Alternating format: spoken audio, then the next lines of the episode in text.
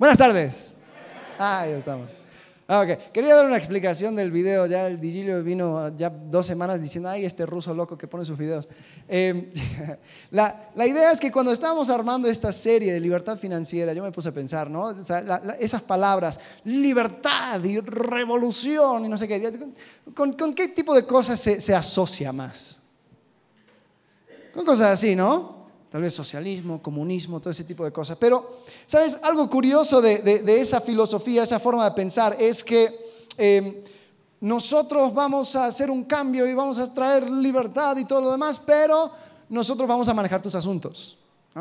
Tú me das todo tu dinero, tus esfuerzos y todo lo demás, y después eh, nosotros lo manejamos porque tú eres demasiado tonto como para manejarlo para ti solo. Ahora, eso no se me hace libertad. Al final dijimos, la revolución comienza contigo. Y es verdad.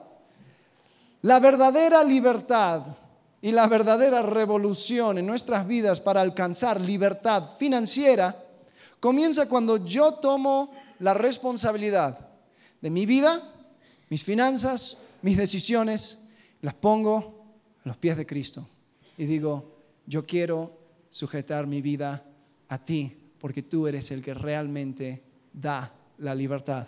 Así que bueno, ya están enterados. Eh, por las últimas dos semanas hemos estado viendo diferentes aspectos de la libertad financiera. A ver, ¿quién, quién está tomando notas? ¿Quién toma notas? Muy bien. Ustedes cuatro van a ser los que más aprovechan eh, estas series que, que, vamos tomando. Sabes, eh, en esta iglesia nosotros regalamos el papel para que tú puedas escribir tus notas. Increíble, ¿no? Yo sé, somos generosos, pero es un sacrificio que nosotros hacemos para ustedes. El sarcasmo se pierde, yo creo. Em, el boletín, el boletín tiene espacio para que, para que ustedes anoten. Entonces quiero, quiero que cada uno de ustedes aprovechen ese espacio para poder ir poniendo notas. Pero hace dos semanas hablamos de algo. ¿De qué hablamos? A ver, que alguien me diga. ¿Cómo? Que todo pertenece a Dios, exacto. Y lo que vimos, ¿sabes? hablando de libertad financiera, si yo entiendo este concepto de que todo pertenece a Dios, ¿sabes? Yo voy a ser libre para poder, o sea, de, saber que yo no soy dueño, yo soy qué? Mayordomo.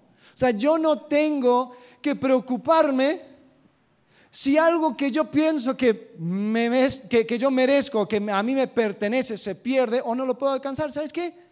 Como todo es de Dios, yo soy libre para ser un mayordomo. Yo no, me tengo, yo no tengo que cargar con ese estrés, ¿no? Después, la semana pasada vimos algo en cuanto a qué? El trabajo. ¿Y qué vimos en cuanto al trabajo? ¿Qué es un qué? Un medio, no un fin. Y yo puedo ser de bendición a otros y Dios me puede bendecir por medio de mi trabajo. Y si yo entiendo eso, yo ahora soy libre, primero para ver al trabajo como una manera más de glorificar a Dios.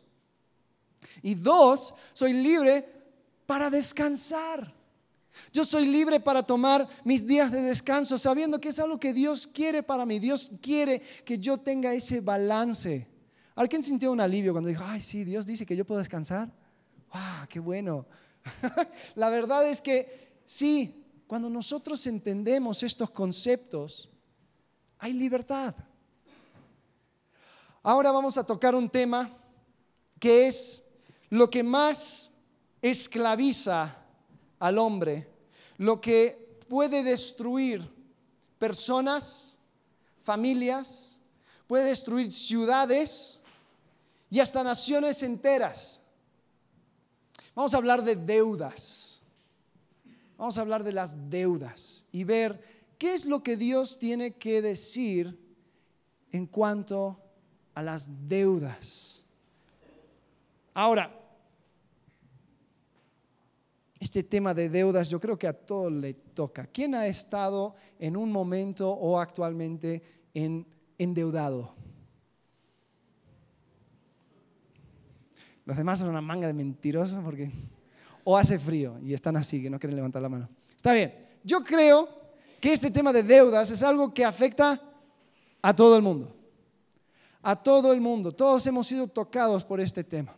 Ahora yo acuerdo mi primera vez, mi primera vez que yo fui enfrentado con esto de deudas, eh, fue cuando yo tenía unos 10 años.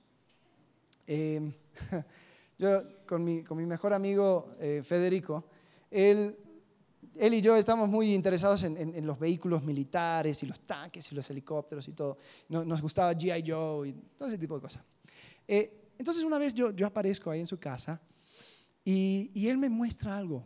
Me muestra una carpeta grande y, dice, mira Alex, y, tenía eh, un, un, avión militar ahí, un jet, y tenía un tanque también a todo color, esta carpeta enorme, wow, y yo lo abría y veía hojas sueltas que tenía todo tipo de información de, de los diferentes tanques y los, los aviones y todo, y yo, wow, me encantó. Y yo dije, ¿de dónde lo conseguiste? Dice, Alex, es que yo el otro día yo estaba viendo televisión y vi en la tele un número que aparecía y me dijeron que si yo solamente llamara este número y le diera mis datos, me iban a mandar esta carpeta con información completamente gratis. Yo, wow, sí, y así fue. Yo llamé hace dos semanas y me llegó hoy.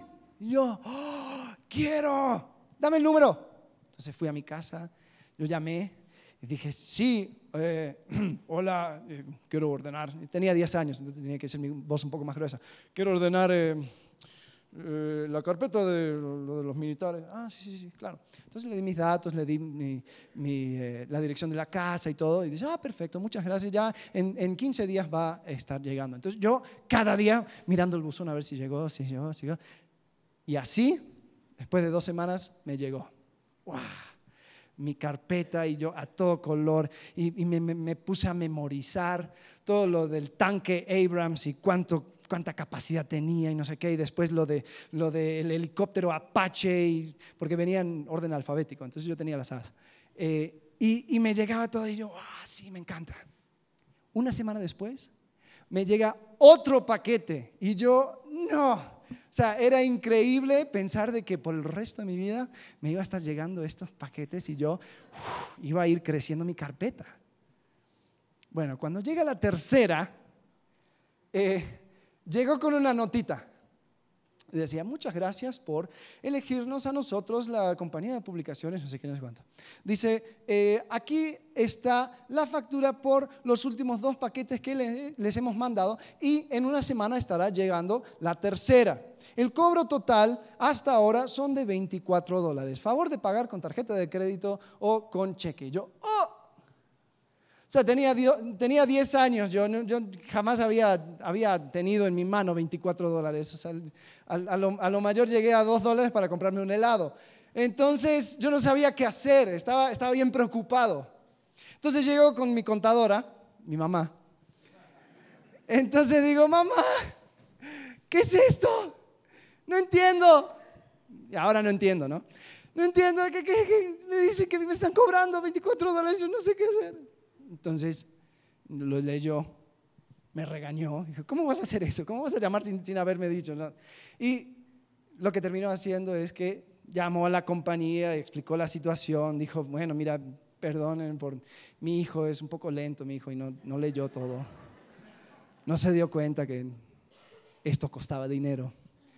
Entonces, eh, creo que pudo cancelar la tercera, pero tuvo que pagar las primeras dos. Entonces, ay, mi mamá lo pagó, pero dijo, mira, por el resto del verano tú vas a cortar el césped cada vez que yo te lo pida.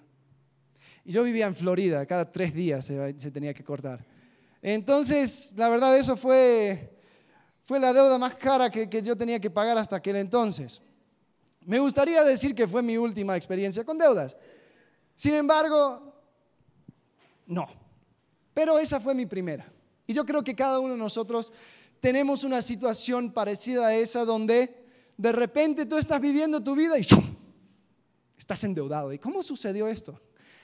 Solo pagué la gasolina y fui a hacer compras y hice esto. Y después, 1.800 pesos, ¿de dónde? Y, y me sorprendo por la facilidad que existe en este país de endeudarnos, ¿no? Es facilísimo. Unas llamadas, un fin, un buen fin, ¿no? Y ya con eso, terminas. Pero nosotros creo que podemos aprender mucho de este tema de las deudas. Y si nosotros creemos que Dios es el Dios de todo el universo, pues vale preguntar, ¿la Biblia tiene algo para decir en cuanto a este aspecto de mi vida financiera? Yo creo que sí, definitivamente sí. Entonces, vamos a pasar el resto de, esta, de este tiempo analizando y viendo qué es lo que Dios dice acerca de este tema de las deudas. Pero primero vamos a definir qué es una deuda. Una deuda se puede definir como dinero o propiedad que una persona está obligado a pagarle a otro. Ahora, esto podría tomar diferentes formas. Puede ser tarjeta de crédito, puede ser una hipoteca, puede ser un préstamo familiar, puede ser cualquier cosa, algo que yo estoy obligado a pagar a otra persona. Eso es una deuda. Em, cosas como el gas o el internet o lo que sea, si yo lo pago a tiempo no se considera deuda, pero cuando yo me atraso con pagos, eso también se considera deuda. Ahora, la idea principal de lo que vamos a hablar es esta. La deuda o las deudas son el enemigo principal de la libertad financiera. Las deudas son el enemigo principal, número uno, de la libertad financiera. Ahora, ¿qué dice la Biblia en cuanto a esto? Vamos a abrir nuestras Biblias en Romanos Romanos capítulo 13. Y vamos a ver el versículo 7 y versículo 8. Romanos 13, 7. Dice, pagad a todos lo que debéis. Al que tributo, tributo. O sea, si tiene que pagar tributo, tributo. Al que impuesto, impuesto. Al que respeto, respeto. Pagad respeto. Y honra, al que honra, honra. Versículo 8. Dice, no debáis a nadie nada, sino el amaros unos a otros, porque el que ama al prójimo ha cumplido la ley. Lo que está diciendo aquí en Romanos es, la única deuda que debes tener con otros es amarles. Esa es tu única obligación que deberías de tener con otras personas. Entonces la Biblia es muy clara, dice que nosotros debemos de tener libertad financiera para no tener estas cadenas de deudas, no tener obligaciones con otros. Porque sabes, una vez que yo tengo obligaciones con otros, yo tengo que dirigir mi vida de tal forma que las pague. ¿Sí o no? Y si yo tengo que ajustar mi vida y hacer cambios a mi vida para poder pagar a las personas con las cuales tengo obligaciones, ¿soy libre? No, no soy libre. Definitivamente no. Vamos a ver otro versículo, Proverbios capítulo 22, versículo 7. Proverbios, Proverbios 22, 7. Dice, el rico se enseñorea de los pobres y el que toma prestado es siervo del que presta. El que toma prestado es siervo del que presta. En otras traducciones dice es esclavo del que presta. Ahora, nosotros pensamos un esclavo que está atado de pies y manos y que tiene que hacer exactamente todo lo que, lo que, lo que esa persona le dice, ¿no? lo que su amo le dice.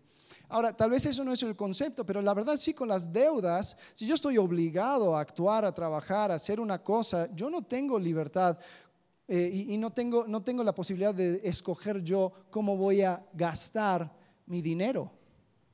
Soy esclavo, soy esclavo. Mi trabajo, mis esfuerzos tienen que ir a otro. Ok, ahora, ¿nunca se les hizo curioso como algunas cosas nunca cambian? Esto fue escrito, el rey Salomón lo escribió hace como 2500 años. Y sigue siendo la realidad hoy. El que toma prestado es siervo del que presta. Otro versículo, 1 Corintios capítulo 7, versículo 23. 1 Corintios 7, 23 dice, por precio fuisteis comprados, no os hagáis esclavos de los hombres. Si Cristo te compró, ¿quién es tu amo? ¿Eh? Cristo. Si tu amo ya es Cristo, ¿encuentras un conflicto con esclavizarte a otra persona? Sí, porque ahora tienes que dos amos. ¿Qué dice Jesús? No puedes tener dos amos. No puedes servir a Dios y al dinero. Por precio fuisteis comprados. Entonces, no debemos volvernos esclavos a los hombres. Ahora, el Antiguo Testamento era muy, muy interesante en cuanto a las deudas. Em, cuando el pueblo de Israel estaba por entrar a la tierra prometida, Dios es muy claro con ellos y dice, mira, yo pongo delante de ustedes vida y muerte, bendición y maldición, escojan. Y definió cada una de esas cosas, las bendiciones y las maldiciones, en Deuteronomio capítulo 28.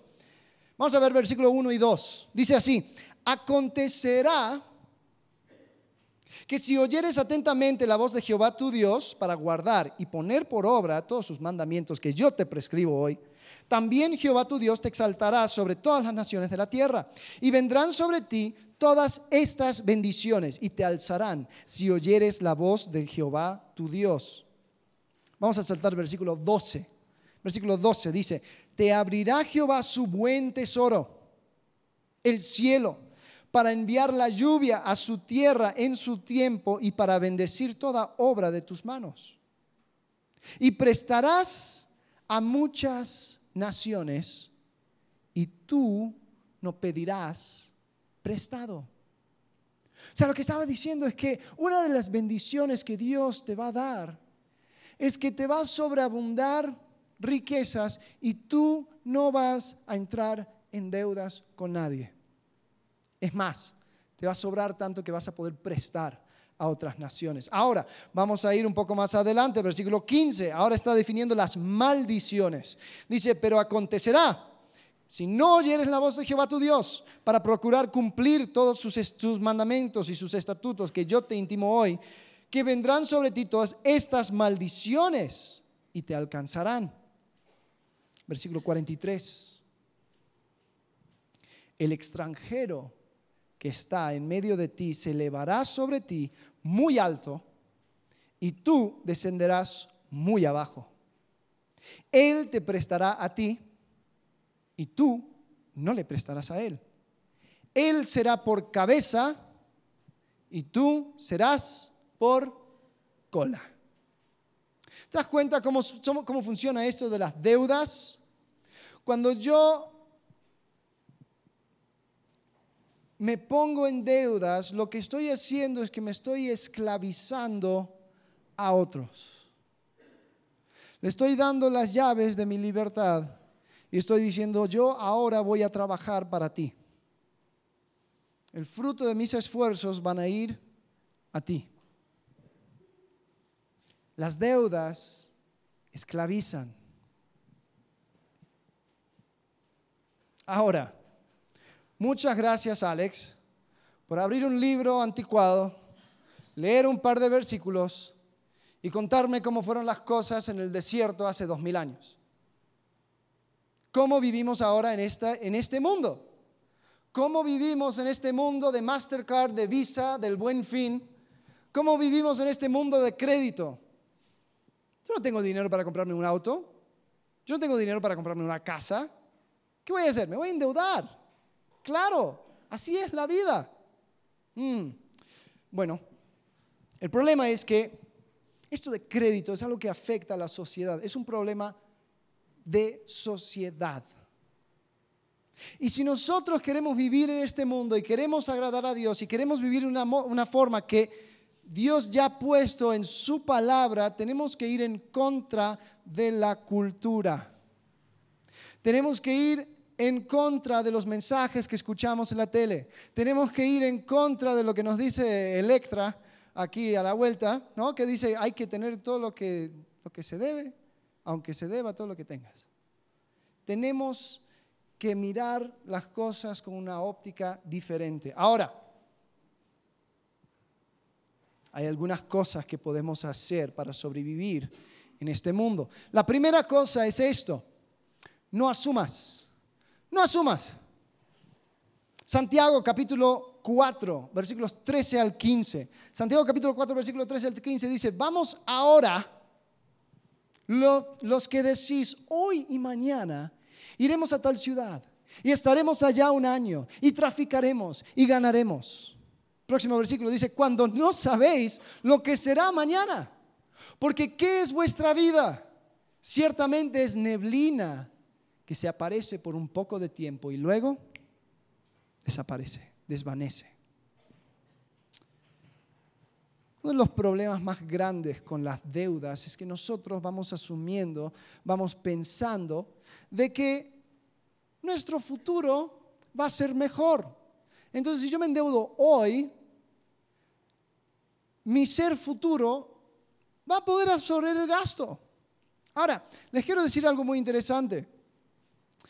Endeudarse es como viajar en el tiempo. Es como viajar en el tiempo y meter la mano por esa apertura en el futuro y metes tu mano en el futuro y sacas del bolsillo de tu ser futuro el dinero y lo vuelves a sacar y lo tienes en el presente.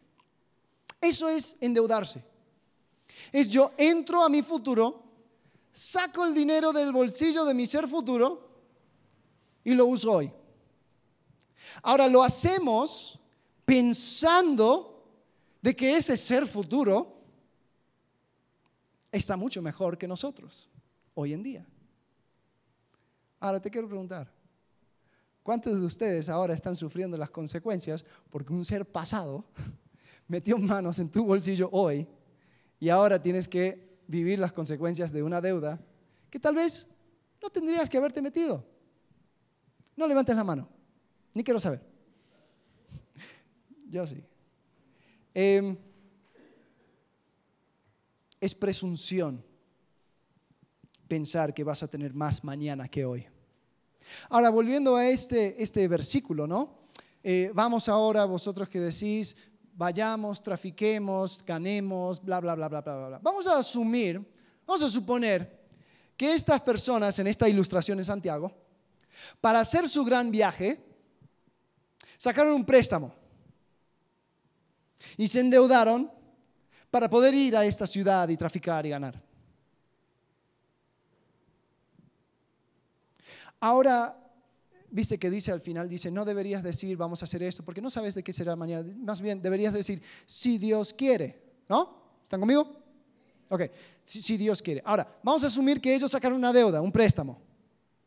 ¿Qué tal si Dios no quiere? A último momento dije, no, no, no, la verdad, no hay que hacerlo. ¿Sabes lo que pasa con estos dos hombres? De todas formas, ellos tienen que ir, tienen que traficar y tienen que ganar porque ahora tienen una deuda encima. Y aunque Dios no quiera, ellos están obligados a repagar esa deuda. ¿Te das cuenta que cuando yo asumo que mi mañana va a ser mejor que mi hoy, lo que voy haciendo es que de una forma u otra estoy diciendo, Dios, aunque tú quieras o no, yo tengo que llevar a cabo este plan, porque ya tengo responsabilidades. Yo tengo que pagar. Entonces la voluntad de Dios toma un segundo plano. No podemos asumir, no podemos asumir. Cada uno de nosotros podemos apuntar o a nuestra propia vida o a vida de otra persona donde su mañana fue peor que su hoy. La segunda cosa que hay que hacer es no cerrarte, no te cierres. ¿Sabes? Hay una historia en, Segunda de Reyes, capítulo 4, donde llega, donde hay una viuda que tiene, tiene muchas deudas. Su esposo le, dio una herencia hermosa de deudas. Y llegaron los acreedores y dijeron, ¿sabes qué? Vamos a llevar todo lo que tengas. Pero no tengo nada, solamente tengo mis dos hijos. Bien, perfecto, vamos a llevar los dos hijos y los vamos a vender como esclavos. Entonces ella desesperada va al profeta Eliseo y le busca y dice, Eliseo, ¿qué, ¿qué hago? No quiero que estas personas vengan y se lleven mis hijos. Mi esposo ha muerto y esto es lo que tengo. Entonces Eliseo le dice, muy bien, no te preocupes. Banamex ahora está teniendo una, una oferta donde tú puedes sacar un préstamo, poco interés, a meses los pagos son muy bajos. Y se solucionó el problema. ¿Fue así? No, no fue así. Lo que sucedió es que, no voy a leer toda la historia, tú lo puedes leer, Segunda Reyes capítulo 4, pero Dios hizo algo milagroso por medio del profeta Eliseo. Pero a lo que voy es esto. Hay muchas formas de poder tratar con mis problemas de hoy que no involucra metiendo mi mano en el bolsillo del mañana. No te cierres a, a buscar la bendición de Dios en tu situación. No te cierres a ver cómo es que Él pueda proveer. Al no endeudarme, estoy esperando que Dios sea mi provisión. Estoy confiando en sus tiempos, no las mías. Mejor debería buscar la forma de ahorrar, de planificar. Después, cuando el tiempo sea adecuado, ya poder meterme en ese asunto, sea lo que sea, sea un coche, sea un auto, sea eh, una casa, etc. Ahora, la tercera cosa que debemos hacer para poder sobrevivir en este mundo de crédito es que tenemos que poner reglas. ¿no? Em, vuelvo a decir, una, una hipoteca es algo que, o sea, nadie tiene un millón de pesos ahí debajo de, de, su almohada esperando usarse para cualquier cosa. ¿no? O si lo tienes, me gustaría conocerte. Pero son pocas las personas, ¿no? Muy pocas. Entonces, ¿qué haces? Oh, vas a un banco, dices, yo quiero comprar una casa. Ah, ok, perfecto, estas son las opciones. Ahora, eh, sí, hay ciertas cosas que son inevitables. Yo me voy a tener que endeudar en un punto en mi vida.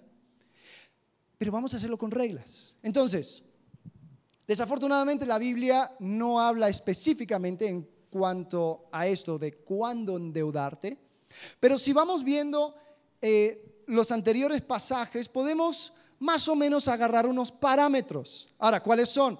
Primero, lo que se compró debería ser un activo con la posibilidad de apreciar en valor o producir un ingreso. Es decir, debe ser algo que después va a traer un ingreso o va a crecer en su valor. A ver, ¿cuáles son algunos ejemplos de un activo que pueda generar valor?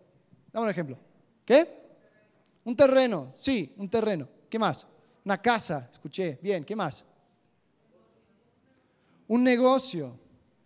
¿Qué otra cosa? Un coche del año no, porque una vez que ya lo, ya lo bajas ya perdió 50% de su valor. Un auto clásico tal vez, si lo cuidas. Em, no sé, una herramienta de trabajo, como una computadora, una camioneta, em, cualquier cosa que dices, al final, si yo escojo venderlo, voy a terminar con más de lo que pagué. Primera regla. Dos, el valor del objeto es igual o sobrepasa la cantidad de vida. El valor del objeto es igual o sobrepasa la cantidad de vida. Hay personas que se metieron en una, hipoteca de la casa, empezaron con un enganche muy bajo, terminaron con una hipoteca que donde la deuda era más del valor de la misma casa. Después, por una razón u otra, tuvieron que, que vender la casa rápidamente y ni siquiera terminaron con una ganancia, terminaron con más deudas. Era como que, ah, muy bien, ahora debo 200 mil pesos por el gusto de haber tenido una casa. Entonces tenemos que tener cuidado. Si yo me voy a endeudar, debe ser una deuda donde la deuda misma, el valor de la deuda es menos que el valor del objeto.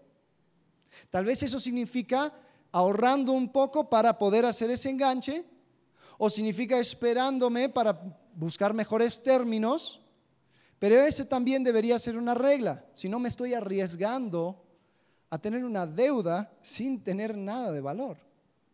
La tercera regla es esta, la deuda, que la deuda no sea tan grande que pagarlo pone presión indebida en tu presupuesto.